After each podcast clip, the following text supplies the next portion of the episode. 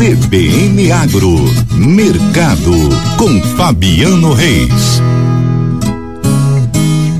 Fabiano Reis, um bom dia para você. Chega para cá, conta pra gente o que é destaque no agro nesta manhã de quarta-feira, 27 de dezembro, quase nos despedindo de 2023. Bom dia, Karina. Bom dia a todos. Isso encerrando o ano de 2023, mas ainda tem muita coisa desse ano para ser vista, para ser avaliada para se compreender o agronegócio. Uma delas, Karina, é em relação ao que aconteceu com a safra brasileira. Rapidamente vou fazer um resumo para o nosso ouvinte.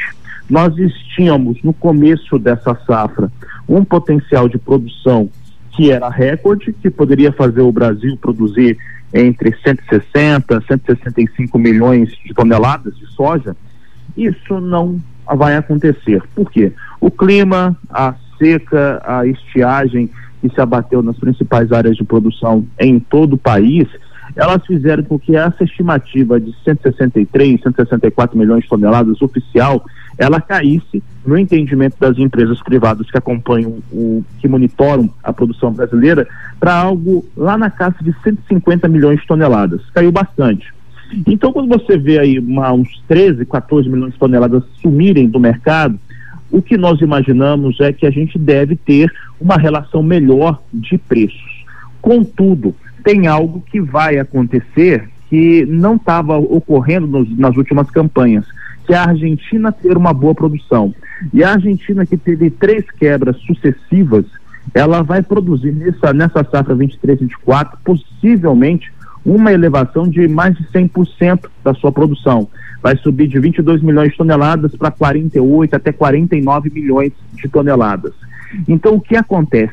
No cenário internacional, a Argentina vai acabar compensando uma produção menor brasileira. E é nesse aspecto que o produtor rural precisa estar atento e aproveitar as janelas de oportunidades de negócios, ou seja, se soja de Chicago tiver com bom preço, o dólar estiver mais equilibrado no Brasil, ele ir negociando a sua safra.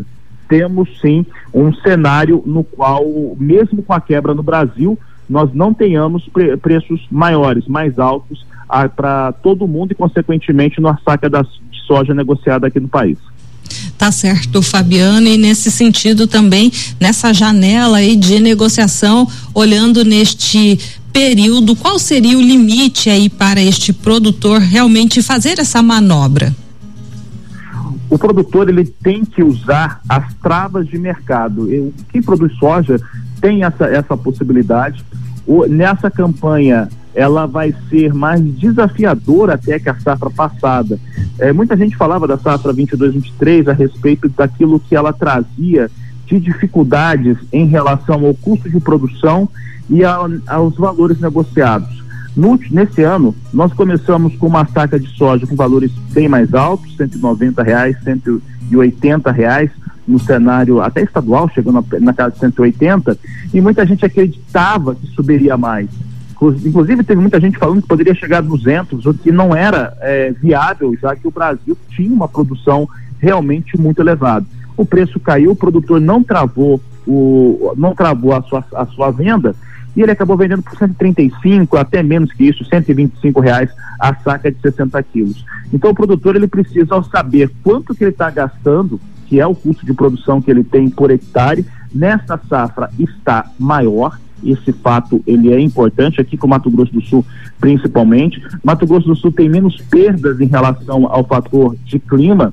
Então, se ele tem o seu custo de produção, ele tem que saber qual que é o mínimo de valor para negociar essa soja e aquilo que ele considera o ideal e ir vendendo. Quando que isso acontece? Quando soja em Chicago tem um preço melhor e o dólar aqui no Brasil não está com, com quedas muito fortes.